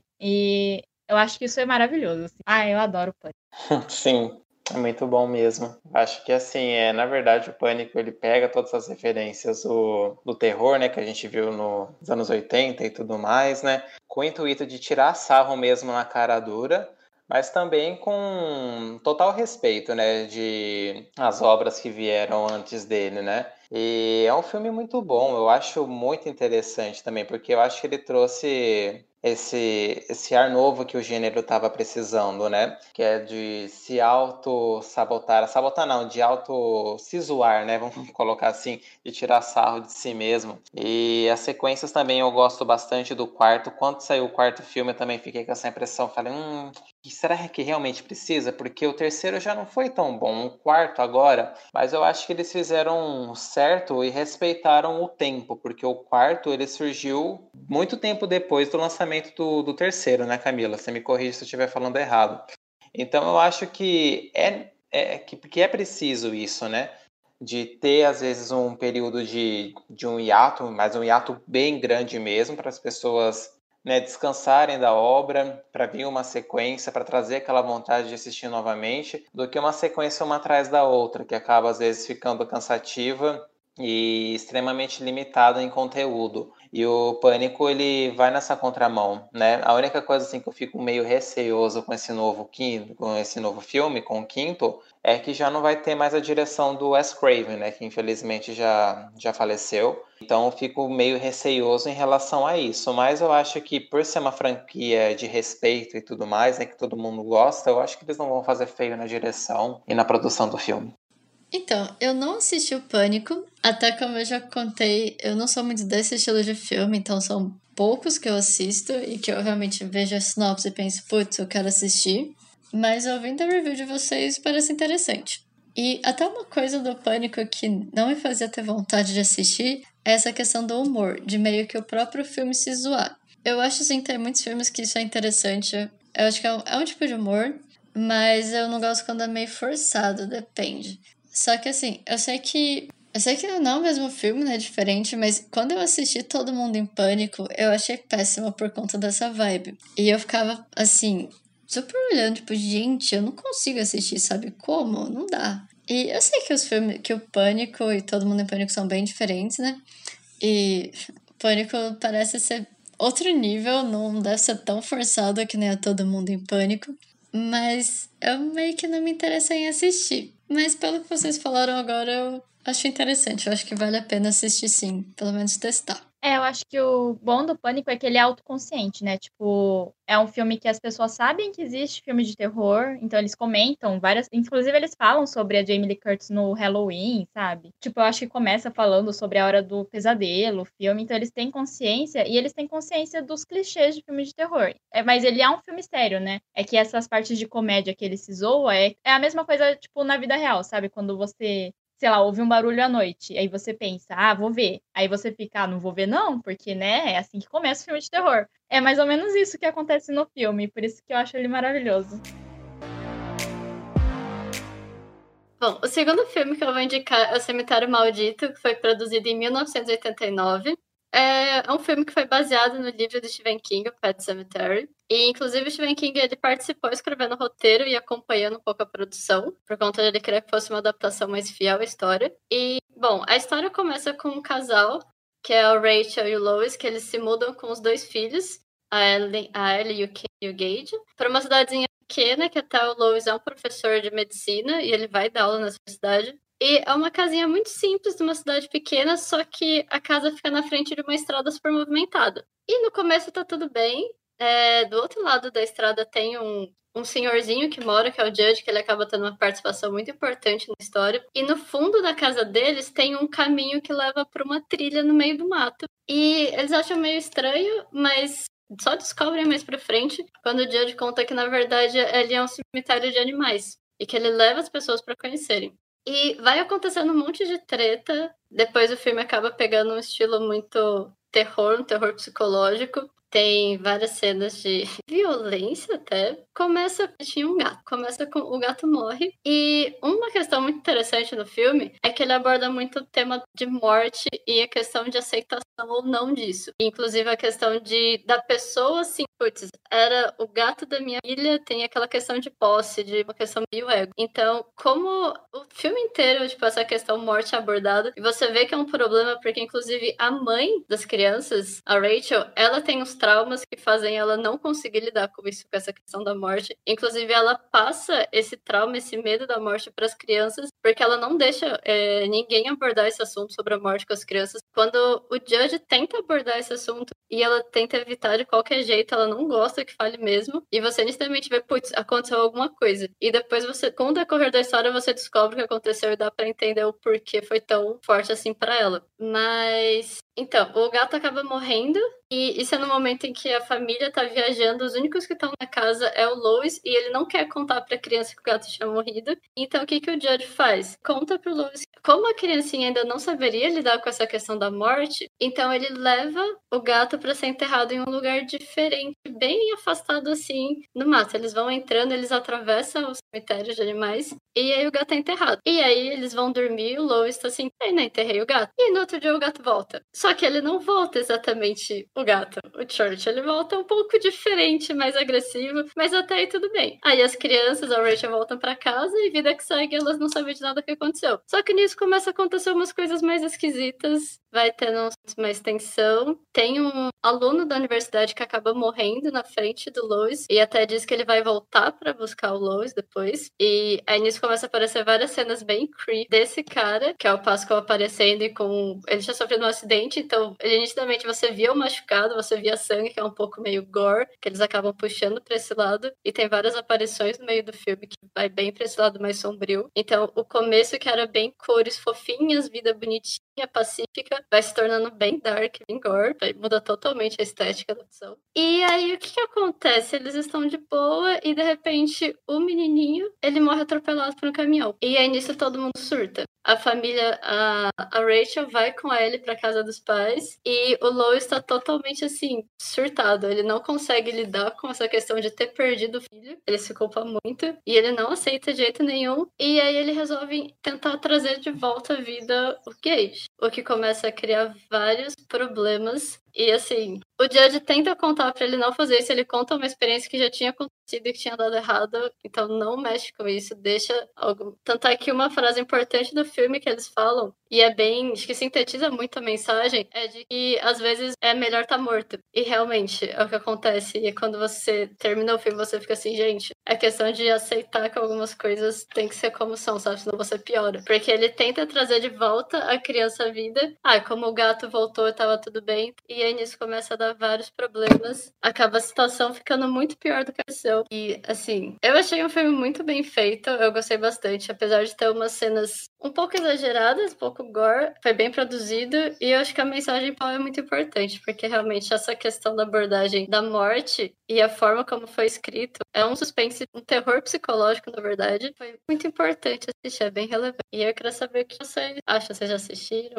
Então, é, eu não vi, porque eu tenho um pouco a questão de querer ler o livro antes, né? Mas eu nem sei quando eu vou ler esse livro, então não sei quando eu vou ver também. Eu tenho vontade de conhecer, mas quando você falou que o Stephen King estava envolvido na produção, eu acho que fez total sentido por conta do Iluminado, né? Que deu toda a treta e até hoje, em toda a entrevista, ele gosta de falar que ele não gosta do filme do Kubrick. Então, eu acho que faz sentido, mas eu não sei, eu, eu sei toda a história, né? Tipo, conforme você ia falando, eu falava, ah, é, é verdade acontece. Porque eu acho que é uma daquelas histórias que meio que tá intrínseco na cultura pop, né? todo mundo já ouviu falar dele e sabe mais ou menos o que acontece. Né? Eu não sabia só da parte do aluno que morre na frente do professor, isso eu não estava sabendo, não sabia que tinha isso. Então, é, eu assisti o Cemitério Maldito, deve estar tá fazendo mais ou menos uns dois anos assim, e eu assisti o remake também, que eu acho que lançou faz, não sei se foi 2018, 2019, alguma coisa assim, né? E eu gostei, é, do filme quando assisti, né? O primeiro que a Amanda falou aí pra gente, é, logo no começo é, é realmente muito assustador, justamente a partir do momento em que o aluno morre e que ele fica meio que aparecendo pro, pro professor, né? Que professor de medicina. Então a gente fica falando, meu Deus do céu, é onde é que isso vai levar? Hum, aonde é que essa história vai acabar, né? E eu acho que essa questão de trabalhar é, sobre a aceitação da morte, o filme ele retrata muito bem. Que nem vocês falaram é, no primeiro episódio do Midnight Gospel, né, sobre ter temas de aceitação de morte, que é um assunto que a gente já nasce sabendo que vai acontecer com todas as pessoas que estão ao nosso redor e tudo mais, e que a gente tem uma dificuldade absurda em saber lidar com isso, principalmente na hora que a gente passa pela situação, é, tem que estar com um psicológico muito bem. Nunca a gente vai estar com um psicológico muito bem tratado para isso, né? Então passa a ideia de que, tipo, meu Deus, o que, que eu poderia ter feito, o que, que eu posso fazer para que isso que eu estou vivenciando não aconteça? O que, que eu posso fazer, né? E o filme fala muito bem isso, é sobre essa questão de ressuscitar uma pessoa que você amava, ou bichinho e tudo mais, mas isso é uma coisa que a gente pode notar em várias obras, de que quando uma pessoa morre, independente de seja por volta de um ritual ou de qualquer outra coisa, experiência científica, que traz ela de volta à vida, ela nunca vai voltar como ela era antes, né? Então é mais um, uma obra, né, que a gente tem que refletir sobre isso e realmente aceitar, é, encarar o fato, por mais duro que seja a realidade, né? Então o filme ele mostra muito bem essa ideia, né? para que a gente aceite e que deixe a vida seguir. Cada um tem o seu tempo de luto e tudo mais, é, mas é, o melhor caminho para esses momentos é a aceitação. Então é, é um filme que eu demorei muito para assistir. Quando assisti eu gostei. E em relação ao remake, eu também achei o remake bem feito. É, eu acho que eu até prefiro o remake do que o filme original, mas é uma ótima indicação. É um filmão muito bem citado aí para vocês assistirem no Halloween. É, esse negócio que vocês falaram da morte me lembra muito que tem até um episódio do Black Mirror, e se eu não me engano, tava até tendo tipo pesquisa para fazer isso de quando a pessoa morresse, você tipo sobe todas as postagens, conversas que você teve tipo gravadas na nuvem e aí você poderia continuar conversando com ela depois que ela tá morta. Você conversaria com uma inteligência artificial que simula ser ela. E eu acho que entra muito nisso, do tipo, Gente, você tem que saber lidar com isso. Lógico que é horrível, é bem pesado, às vezes, dependendo da situação, é bem traumático. Mas você tem que lidar com isso, você não pode ficar tipo, preso, né? E eu acho que é muito isso sobre o cemitério maldito, né? Que não faz bem nem para você e nem para pessoa ou para entidade que você tá querendo manter do seu lado. E inclusive no cemitério maldito, tem um, quando eles o Judge vai fazer, contar né, sobre isso de ressuscitar, de enterrar o gato, ele mesmo fala sobre esse ponto de você ter uma questão de se preparar para a morte. Ele falou, ah, a sua filha não está preparada para lidar com isso ainda, porque ele sabia, ele percebeu como eles não. Então até foi aquilo de, ah, o gato vai voltar para a menina, então ela vai aprender a lidar com a morte, mais para frente ela quando ele se for. E em vários momentos eles retratam isso. E uma coisa que eu acho muito legal que até tem a ver com é isso de colocar bastante peso nessa parte de terror na criança. Porque a gente vê uma criança como. É uma pessoa inocente, é uma pessoa que você vê fazendo mal, como no fim acaba fazendo. O menininho morre e ele volta totalmente possuído, assim, parece o. Tipo um Chuck da vida, porque ele vira totalmente assassino, vai matando todo mundo. Não, o pulo que ele dá uma das cenas, gente, tipo, ele voa, sério, ele tá parado. Ele até usa uma jardineira, não usa? Não, a, a jardineira ele não usa, mas, tipo, o rosto dele e o, o jeito como ele começa a mexer, gente, fica bizarríssimo. Não parece uma criança de. É macabro, sabe? Eles, isso é uma coisa interessante, porque tem também no Iluminado, tem a criancinha, então ele sempre, o Stephen King sempre pega crianças e coloca no meio da história. O que eu particularmente acho que deixa muito mais macabra, tenso a história. Mas tem um outro ponto que eu esqueci, que é o, o aluno que acabou morrendo, ele tenta impedir em alguns momentos, ele meio que tenta falar com Lois para fazer com que ele crie essa consciência de que tudo bem, ele morreu, mas a situação pode ficar pior, tipo, foi justo. Até porque que nem ele ressuscitou o gato, aí a criança acabou morrendo, e aí ele vai ressuscitar a criança. Então meio que tem que ter um equilíbrio. E em uma das cenas ele fala, tipo, não piora a situação, deixa como tá. E ele simplesmente nega tudo que tá acontecendo porque ele quer que a pessoa reviva, que volte, e não é o que tem que acontecer. Então acho que acaba sendo, eles tratam de um jeito bem forte toda essa questão.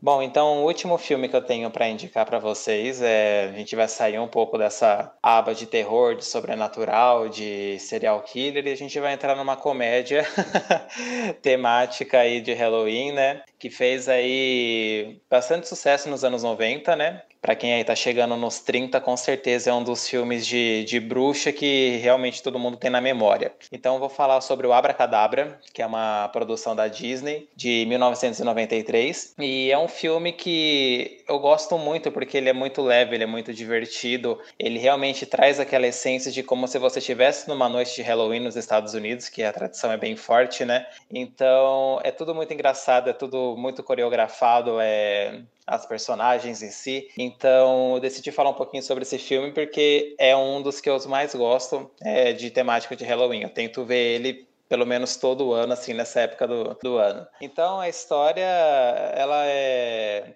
de três irmãs bruxas, né?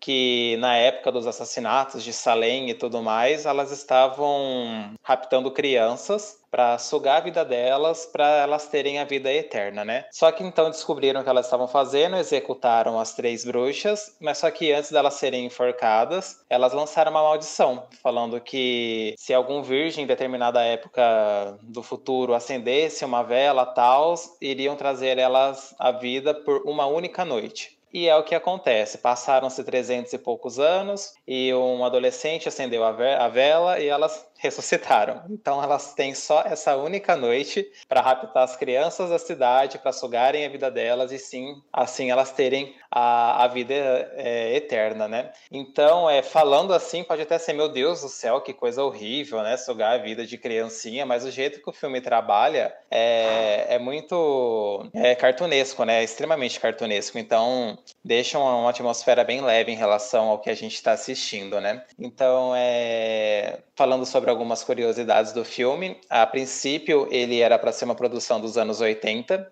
e a Disney queria uma coisa um pouco mais pesada, um trabalho um pouco mais é, pesado na questão sobrenatural para trabalhar a questão das três bruxas, né? Só que passaram-se os anos, reformularam o roteiro e tudo mais, e só saiu do papel é, nos anos 90. E a princípio a Disney nem cogitou em estrear esse filme no cinema, queria lançar diretamente para televisão, né? E também é, o Leonardo DiCaprio ele foi cotado para interpretar o Max, né? Só que como o Leonardo ele já estava tendo um destaque muito grande nos anos 90, sendo requisitado para fazer outros papéis e tudo mais, né? É, acabou que ele nem fez a audição direito e o, o papel do protagonista acabou sendo para outro ator. Em relação à bilheteria, não foi um grande sucesso. Essa que é a questão da coisa, porque o Abracadabra ele se tornou, digamos assim, uma obra meio que cult de uns anos para cá. Então, vira e mexe, a gente vê pessoas fantasiadas das irmãs Sanderson e tudo mais, né? A Disney mesmo demorou muito para colocar perso as personagens das bruxas no, nos parques é, fazerem números temáticos com as bruxas, né? Devido ao sucesso que o filme foi fazer futuramente, porque na época que ele foi lançado, o pessoal não entendeu muito bem o que, que era o filme. É um filme de terror, é um filme de comédia, é um filme infantil? O que, que é isso daqui? Então ele não foi muito bem aceito pela crítica, né? E o diretor do filme, eu acho que é o Kenny Ortega, ele trabalha muito tempo na Disney, né? E ele já produziu muitas outras obras é, de, de nomes é, que todo mundo já conhece, High School Musical, bem essa temada teen mesmo. Então, ela, ele tem uma veia bem artística, assim, em relação à movimentação, à dança, sabe? Essa questão de coreografia mesmo. Então é muito engraçado quando você vê a personagem das três bruxas, elas estão e todos os movimentos uma próxima da outra é extremamente ensaiado. O jeito que elas andam assim são sincronizados e com o ar de comédia que o filme traz, isso fica muito legal de se ver, né? Então a protagonista, a Beth Midler, em entrevistas, ela falou que quando ela aceitou fazer esse papel, ela aceitou mais por conta de ser um, um trabalho que a, que a, filha dela, que na época era pequena, poderia assistir, porque ela estava vindo numa onda de fazer muito filme de drama, filmes sérios e tudo mais, né? E a Beth Midler, ela é uma baita atriz de comédia, né? E ela falou que se divertiu muito, muito fazendo Abracadabra e que é um papel que ela tem um carinho muito especial. E as outras também, a Sarah Jessica Parker fez um trabalho de pesquisa para atuar na bruxa dela, né? Ela pegou bastante o visual da Stevie Nicks, que é uma cantora aí dos anos 80, dos anos 70, né? Que é considerada como uma bruxa, assim, também, para caracterizar a personagem dela. E a Kate Najimy, é, que faz o papel da Mary, ela se preocupou tanto com o papel para não deixar a história das bruxas como mal contada, para não é, ferir as histórias das bruxas. Ela queria fazer um papel mais respeitoso. Então ela conseguiu fazer isso de acordo com ela mesma, né? É, de fazer uma interpretação que não é, magoasse a história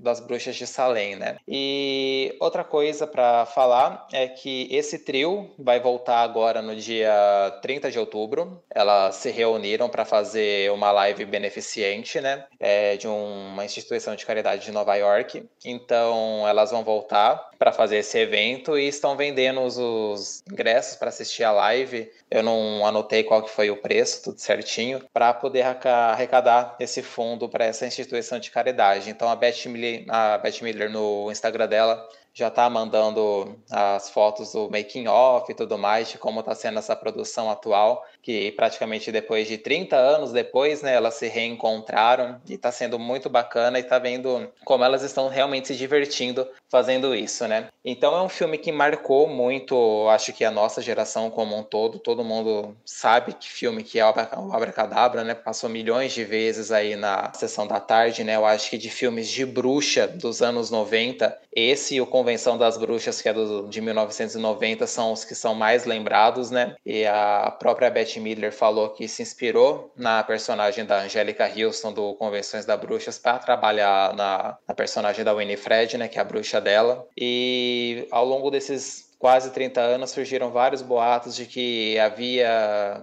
uma possibilidade de ter um segundo filme e tudo mais, né? A Disney até falou que teria uma, uma sequência de Abracadabra, mas com um elenco completamente diferente. Então eu acho que aí quebra extremamente a expectativa dos fãs, porque a gente sabe que as três protagonistas amam os personagens delas e que elas realmente super topariam voltar numa sequência, né? E numa entrevista perguntaram a Beth Miller se ela participaria de uma sequência de Abracadabra sem ser a protagonista, como se fosse uma outra personagem ou voltar como cenas de flashback, alguma coisa do tipo. E ela disse que não, que não vê razão, não vê motivo voltar no filme sem ser a protagonista. E realmente eu concordo com ela, porque eu acho que essa postura da Disney é um tanto quanto desrespeitosa para os fãs mesmo e para os artistas que estão de total acordo em voltar uma segunda produção, né? E sei lá, Pode até falar, ah, mas elas morreram no filme no final. Sim, elas morreram, mas, gente, a gente está falando de uma produção aí que tem um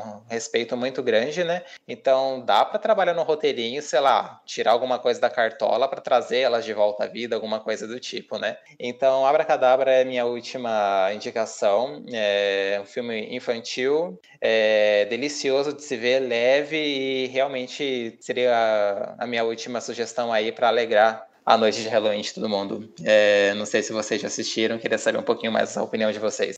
Bom, eu já assisti esse filme, sim, que o Matheus comentou na, na sessão da tarde, passava direto.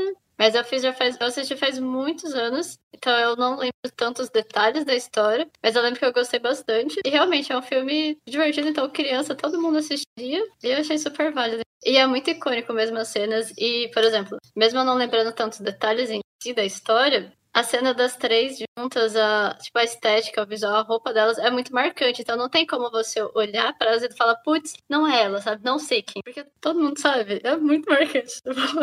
Concordo que seria muito bom se fizessem um segundo filme, se realmente fosse lançado. Mas se elas tivessem incluída, porque não faz sentido mesmo contarem a história. E, só, e bem aquilo, enviar, criar uma continuação que não vai ser tão boa porque não é elas. Só para prolongar a história, vai entrar na mesma na coisa que a gente já discutiu um pouco antes. Exatamente. tipo, eu não vejo sentido é, em fazer uma sequência sendo uma coisa completamente ao contrário do que os fãs estão pedindo, né? A gente quer uma continuação de Abracadabra Abracadabra, mas a gente quer com as três é, atrizes do elenco principal, porque elas disseram sim, elas topariam, e então a gente quer ver isso. Então seria, sei lá, rasgar muita grana fora numa produção que vai completamente à contramão é, daquilo que o público está pedindo, né? É, então eu acho que realmente fazer uma produção dessa, nesse caso, não, não valeria a pena, porque não ia ser bem recebida.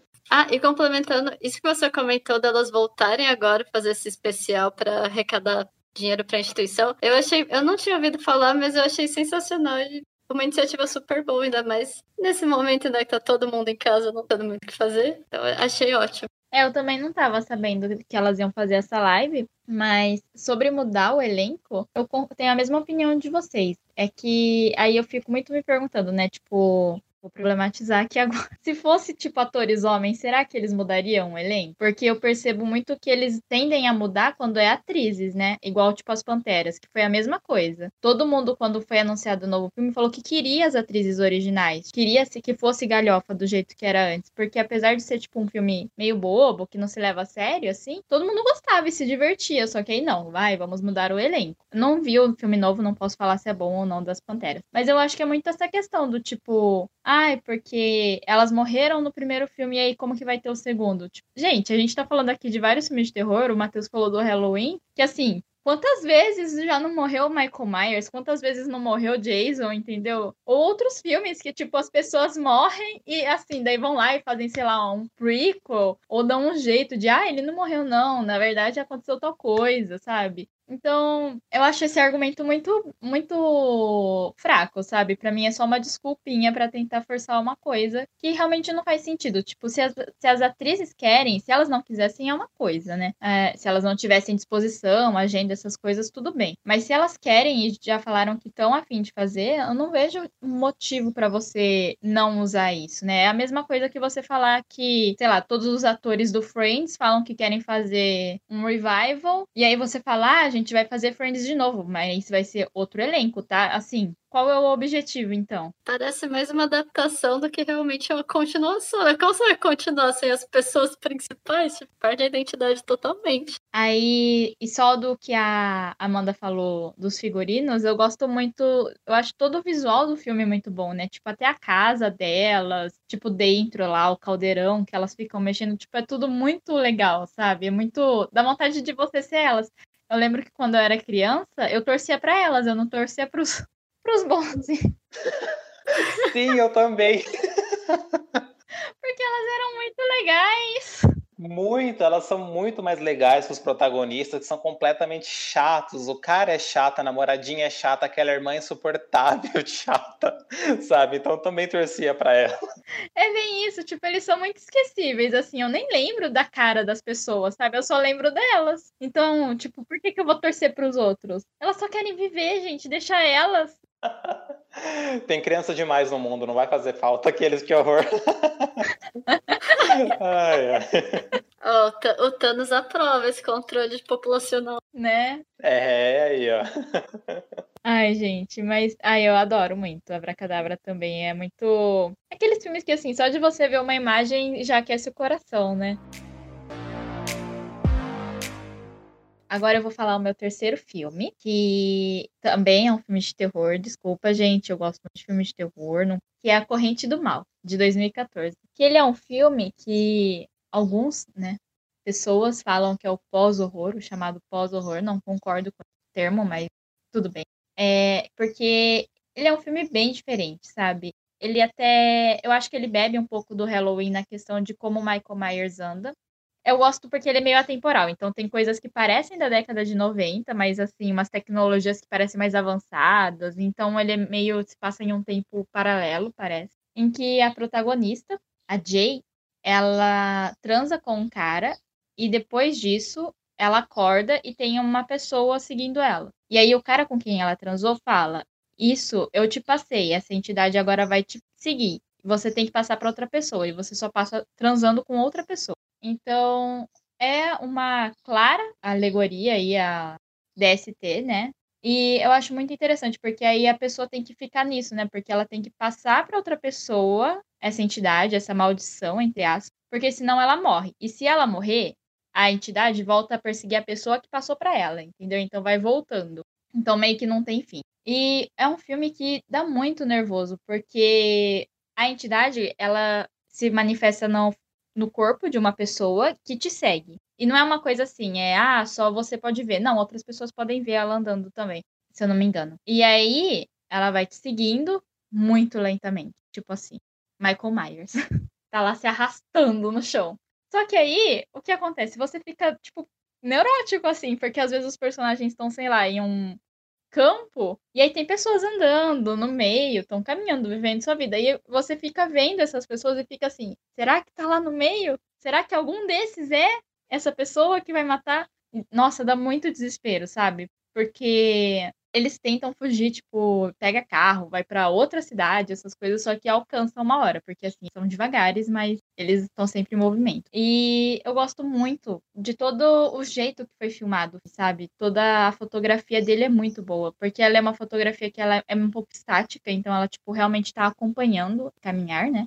E muitas vezes você tem, principalmente na cena de abertura, eu acho muito boa, porque você meio que tem o olhar de quem tá perseguindo a personagem da cena de abertura. E você não tem muito contexto de quem é essa menina, o que tá rolando, que não sei o que lá. E aí o filme ele aborda vários temas, ele faz vários questionamentos, né, do tipo, tá, você tá com essa maldição e você, o único jeito de se livrar dela é passando para outra pessoa. Tipo, você está bem passando em passar essa maldição para outra pessoa, sabe? Porque aí eles falam, ah, mas você não vai estar tá condenando a outra pessoa para morrer também? Daí falam, não, mas aí é só a outra pessoa passar. E toda essa questão de, ah, se todo mundo tiver infectado, não tem problema.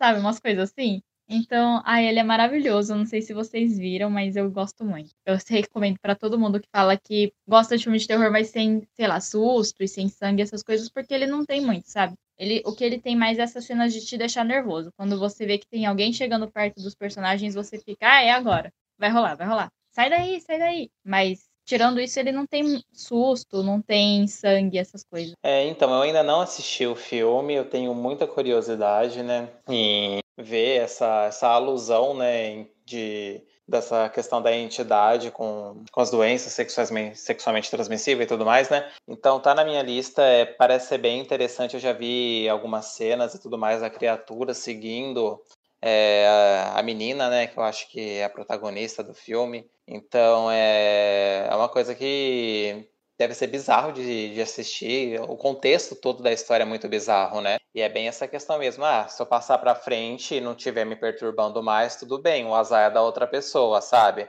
Então, é, a gente pode colocar esses exemplos aí em tantas outras coisas na vida, né? De tipo, tirar o seu da reta para colocar na outra pessoa. Então, eu preciso ver o filme. Tá aí na minha lista uma indicação para eu ver nesse meu Halloween, porque isso daí tá em falta. Bom, eu também não assisti o filme, mas eu tinha uma ideia totalmente diferente da história.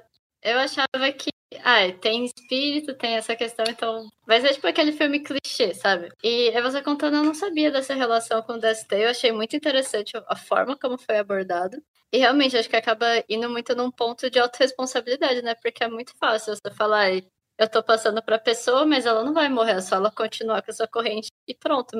E a sua responsabilidade de estar envolvendo a pessoa nisso nem quando você disse, a menina transou com o cara e aí depois ele contou e você fica assim, gente, tá errado isso, sabe? A pessoa não se preocupa nem um pouco com a outra, só quer se livrar, resolver o problema dela passando por uma pessoa. Mas eu achei bem interessante. Isso que você comentou de das pessoas vai, normais, que não são as pessoas que veriam a entidade conseguirem enxergar, eu achei isso muito legal. Porque geralmente, nesse vários filmes que abordam espírito e possessão, enfim, é só a pessoa que realmente está ligada com a entidade que enxerga. E aí fica, nossa, a pessoa louca tá enxergando coisa que ninguém mais enxerga. Então eu achei muito interessante todo mundo ver, deve dar uma. Ah, deve dar uma experiência totalmente diferente pra história. Estou interessada em assistir o filme. Sim, é.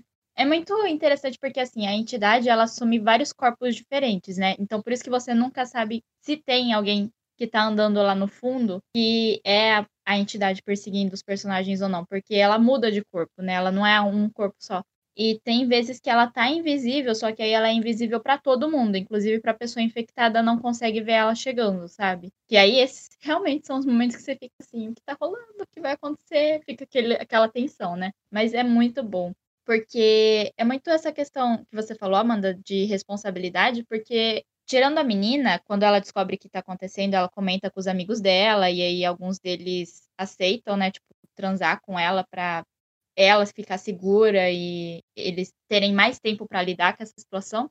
Mas ela não foi avisada disso, né? E provavelmente a pessoa para quem que passou para ela também foi contaminado sem ser avisado, né? Então é muito assim, você nem avisa a pessoa que isso vai acontecer. Você vai lá, tipo, dorme com ela e ela que lide depois com isso, né? Você não dá uma explicação antes para ela ver se tá tudo bem, ou se. Nem que fosse uma coisa do tipo, ah, eu não acredito no que você tá falando. Não ligo, vamos aí. Mas pelo menos falasse antes, né? E não, não é feito isso com ela em outros momentos do filme. Eu, daí é, eu acho que é mais essa questão que fica, tipo, migo. Você não pode sair fazendo isso, sabe?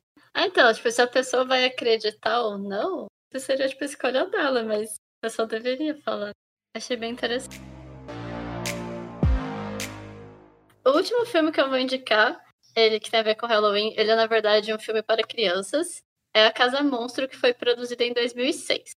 Ele é um filme infantil, mas ele é meio considerado terror, porque, na verdade, foi, assim, a primeira animação na época que realmente trata uma história de terror possível. Uma curiosidade é a forma que desenvolveram o filme, os movimentos, eles usaram realmente a captura de imagem. Então, as personagens que dublaram, elas usaram aqueles sensores para capturar o movimento deles e para depois ser produzido a animação.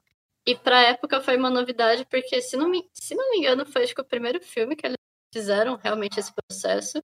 Se não for o primeiro, foi, foi bem inovador para a época. E, bom, qual é a história da Casa Mon? Era uma casa que parecia abandonada, mas que vivia um velhinho, que era Epaminondas, e ninguém chegava perto. Sempre que alguém tentava chegar perto, ele, principalmente se fossem crianças, ele espantava as crianças, ele roubava a bola, sumia. Todo objeto que caía naquela casa sumia do nada. Ele era grosso, ele afastava todo mundo, então as pessoas tinham meio que medo de chegar perto.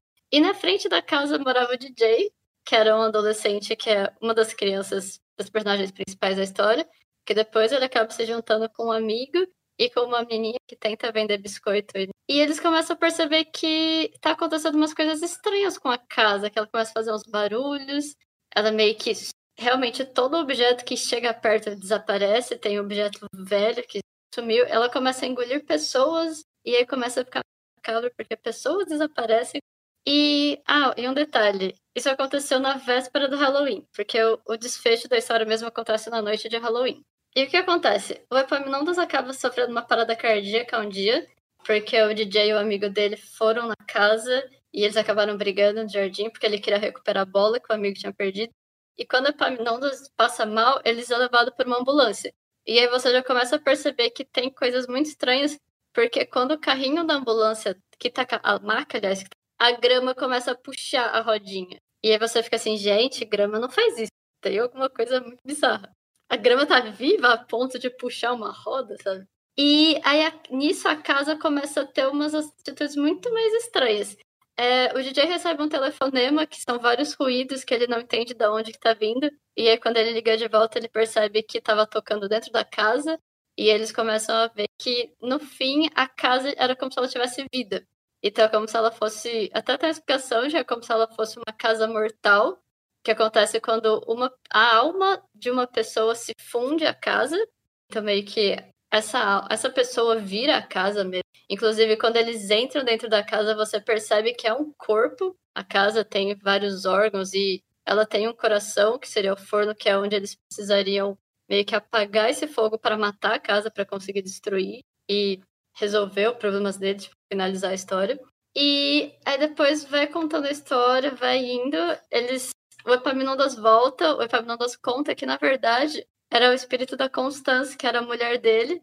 E aí já entra uma relação que eu vi um pouco com o Tim Burton com aspectos de monstros, de pessoas serem rejeitadas, assim, pessoas que têm uma característica diferente serem rejeitadas pelas pessoas normais. Então, que até ela era presa e ficava dentro de um circo. Eles usavam ela para, eu nem lembro agora direito por que, que eles usavam ela se ela ficava cantando, qual que era o motivo, mas ela era uma pessoa muito grande e as crianças ficavam zombando que ela era gorda, que ela era grande, e aí, numa dessas vezes que ela vai brigar com as crianças, ela acaba caindo na construção da casa e ela morre. E só que como a Pamela sabia que era um sonho dela, então ele termina de construir a casa e ele sabia que era tipo a alma dela que estava presa. E quando as crianças descobrem isso, eles tentam ajudar o Epaminondas a meio que se livrar desse fardo, se livrar da casa, meio que pôr um fim nisso, porque ele estava sofrendo e a Constância também estava. Porque ela era extremamente possessiva e protetiva com ele. Por isso que as, quando chegava alguma coisa ou alguma pessoa perto, ela dava um jeito de afastar e até ele acabava rejeitando as pessoas, porque ele sabia dessa proteção excessiva da Constância, da casa. Né? E aí acontece um monte de tretas e no fim a história termina com ele conseguindo libertar a Constância e ele mesmo se libertando. E eu acho que eu, eu acho uma mensagem muito interessante, porque, bom, primeiro que essa questão de você colocar uma casa viva e colocar a alma da pessoa que morreu, e já envolve morte, a casa da pessoa, ela sendo liberta. Para criança, por isso eu acho que para crianças muito pequenas não é bom, porque acho que elas não entenderiam o que está acontecendo. Mas eu acho que a forma como foi contada a história é bem interessante. É um assunto que passa essa mensagem também, de novo, de lidar com a morte, de você se libertar das coisas, tipo, deixar o passado mesmo e não deixar meio que o seu passado ficar te assombrando. Então eu acho um filme sensacional. E eu sei que ele tem várias referências também, tem algumas referências até o Stephen King, e é várias cenas de terror que ele puxa de alguns clássicos. Então foi uma história bem produzida e é uma dica bem interessante. Não é tão terror, terror que no Halloween. Vocês já assistiram? Vocês gostam do filme? Eu já vi. Eu lembro que quando eu vi, eu achei bizarro, assim, sabe? Mas é um filme muito engraçado, eu acho. E eu não sei, sabe? Você falou que você acha que talvez crianças pequenas não entendam, mas eu acho que entra um pouco na questão do. igual Coragem, o Cão Covarde, sabe? Porque eu via quando eu era criança e eu gostava. Eu não entendi o que estava acontecendo, mas eu achava legal, sabe? E tal, meio macabro, mas eu gostava. E aí eu fui rever quando eu era mais velha, eu fiquei, gente, que isso? Sabe, o que tá acontecendo nesse desenho. Eu acho que entra um pouco nessa questão, né? Tipo, talvez a criança assista Casa Monstro e ela fica tipo, ai, que divertido. Aí quando ela for ver mais ela, ela fica, não, que isso, que isso. Porque é muito pesado, sabe? Tipo, se você for parar pra ver a relação da Constância com o Epaminondas, por sinal eu adoro esse nome, ele é um relacionamento muito abusivo, porque o Epaminondas ele não tem vida, né? O trabalho dele é cuidar para que as pessoas não cheguem perto da casa, não que no início a gente acha que é porque ele é um velho ranzinho e não gosta de pessoas perto da casa dele, mas você vê que na verdade ele estava protegendo as pessoas. E é justamente a hora que ele morre que tipo ele não tá lá mais para proteger que a casa fica louca. Aí eu nunca vou esquecer a cena do Magrão, que é o namorado acho que da babá deles, que ele tá puto com a casa. Aí ele começa a jogar umas pedras, aí aparece tipo uma pipa, aí ele, ai, a pipa maneira. E ele vai lá e ela come o magrão, ela mata o magrão. Eu acho que ele não morre, acho que no final ele volta, mas enfim, ela come ele, entendeu? Essa pipa, na verdade, era a pipa dele de quando era criança, que ele tinha perdido. É. Aí por isso que ele fica surtado e vai. Mas uma coisa que eu vi falando era que, teoricamente, não era para as pessoas voltarem. Era porque algumas pessoas entram e saem da casa, mas as que são comidas, tecnicamente era para ter morrido.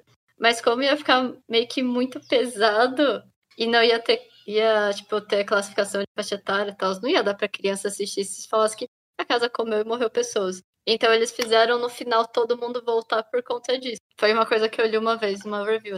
Ah, legal. Bom, eu vi o filme faz muito, muitos anos atrás. É, vocês falaram aí sobre essa questão de criança não compreender o que está realmente passando ali, né, e tudo mais. Mas a gente for parar para pensar, eu acho que isso envolve todas as animações assim no contexto geral dos anos para cá, né? Que a animação, ela tá lá claro para criança, mas eu acho que o conteúdo, tudo mais, é muito mais impactante para um adulto, porque enfim, criança não tem ainda maturidade suficiente para saber é, interpretar tudo aquilo que está acontecendo ali, né? Então tem várias obras aí que a gente assiste no decorrer da vida, que quando a gente vê quando criança, depois revê com quando adulto, né, muda bastante a nossa é, compreensão, né, de como é que a obra está sendo dita. Em relação a Casal Monstro, é, tem essa questão é, do relacionamento abusivo, essa questão do saber lidar com a morte, questão do, do desapego, de saber se livrar de determinada situação, né, que no final da casa aí, que ela morre e tudo mais. Então, eu lembro quando assisti, eu achei muito bonita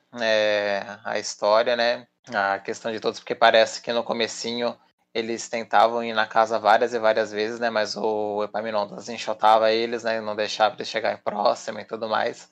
E no decorrer a gente vai vendo o que vai acontecendo, vai ficando mais claro. Então eu acho uma animação bem legalzinha. É uma boa indicação também. Sim, é, eu nunca vou esquecer que, tipo, no começo eles acham que é como a casa começa a ganhar vida mais fortemente. Depois que o Epaminondas morre, entre aspas, né? Porque isso aí é uma coisa que eu nunca entendi no filme, porque os paramédicos e todo mundo na rua fica falando que o Epaminondas morreu. Aí ele não morreu?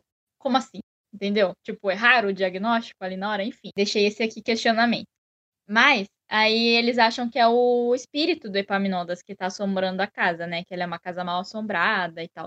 E quando eles acham o corpo da Constance, né? Porque caiu cimento em cima dela, então ficou tipo a casca do cimento, assim, com o corpo dela. Eles ficam tipo, ele matou a mulher, sabe? E aí no final ele aparece e você vê que não, não era nada do que você tava achando, sabe? Eu, eu gosto muito do plot twist que tem no filme. Eu acho ele muito você realmente não vê ele vindo, mas quando você re reassiste, faz muito sentido. Porque, por exemplo, tem cenas que mostram a casa fazendo algumas coisinhas bem pequenas, igual a Amanda falou, da grama, puxando o carrinho do paramédico, essas coisas, que realmente não faria sentido se, tipo, fosse o espírito dele fazendo isso, sabe? Porque ele ainda não estava morto.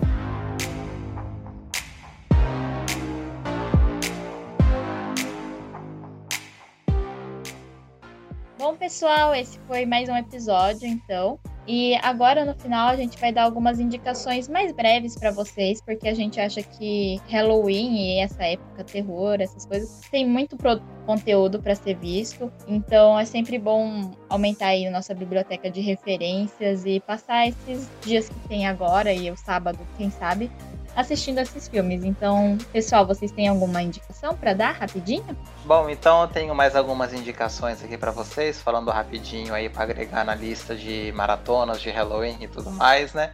Então eu quero indicar uma obra de 1970, dos anos 70, que é O Bebê de Rosemary. A outra que eu vou indicar é dos anos 90, o filme Os Outros, e uma mais recente, que é o Hereditário, que para mim é um dos últimos filmes de terror que eu assisti que realmente me assustou bastante, então eu acho que deixa acompanhado, eu acho que vai ser melhor. então essa é a minha, são as minhas indicações. Bom, as minhas indicações é primeiro meu showzinho stop motion do Story Mundo de Jack, que se passa justamente no Halloween. É, outro também é Coraline, que é muito bom. E por último, não é um filme, mas é uma série que saiu em 2018 na Netflix, o A Maldição da Residência Hill. E que agora, desse mês, saiu a segunda temporada, entre aspas. Bom, e as minhas indicações vão ser A Morte Te Dá Parabéns. Eu acho ele maravilhoso. Eu acho que ele é muito na vibe do Pânico, como eu falei, né? Que ele é um filme muito autoconsciente do que tá acontecendo nele mesmo. Os personagens sabem acontecendo. Então ele se zoa, né? Pô, aceita coisas que rola. E eu gosto muito. Gosto da continuação também. E o outro que eu vou indicar é o Homem Invisível, que é bem recente, né? Saiu, se eu não me engano, no começo do ano, né? Nos cinemas. E é uma releitura do clássico que teve dos monstros da Universal, que o Matheus falou, que teve uma versão, né, com Kevin Bacon. E eu gosto muito da versão que eles fizeram recente esse ano com a Elizabeth Moss, que é muito bom porque apesar de você tipo saber, né, tudo que tá rolando, você questiona o filme inteiro se aquilo tá acontecendo ou não. E eu achei isso maravilhoso, tipo, de ser feito com um personagem que existe há tanto tempo, você questionar se aquilo era real ou não, que é uma coisa que teoricamente não aconteceria, né? E essas são as minhas indicações. Só pra corrigir uma informação que eu dei errada aí pra vocês, gente. Bebê de Rosemary dos anos 60, não dos anos 70, tá? Só pra deixar claro. Tudo bem. Ah, e o motivo que eu indicar a Maldição da Residência Hill é que, sim, ele aborda temas que. É bem terror, na verdade, a história, mas a mensagem que eles passam é muito interessante. Tanto é que tem vários plot twists. Sei lá, eu, eu comecei a série tendo uma ideia de como ela ia seguir, e ela acaba seguindo por um caminho totalmente diferente. Bom, pessoal, espero que vocês tenham gostado desse nosso episódio, o nosso primeiro especial. E acompanhem a gente, sigam nas redes sociais, comentem o que vocês acharam dos filmes, e até o próximo episódio. E bom Halloween. Tchau, gente. Até uma próxima. Espero que vocês façam um bom proveito dessas sugestões. E tenham um feliz Dia das Bruxas. Até mais. Bom Halloween.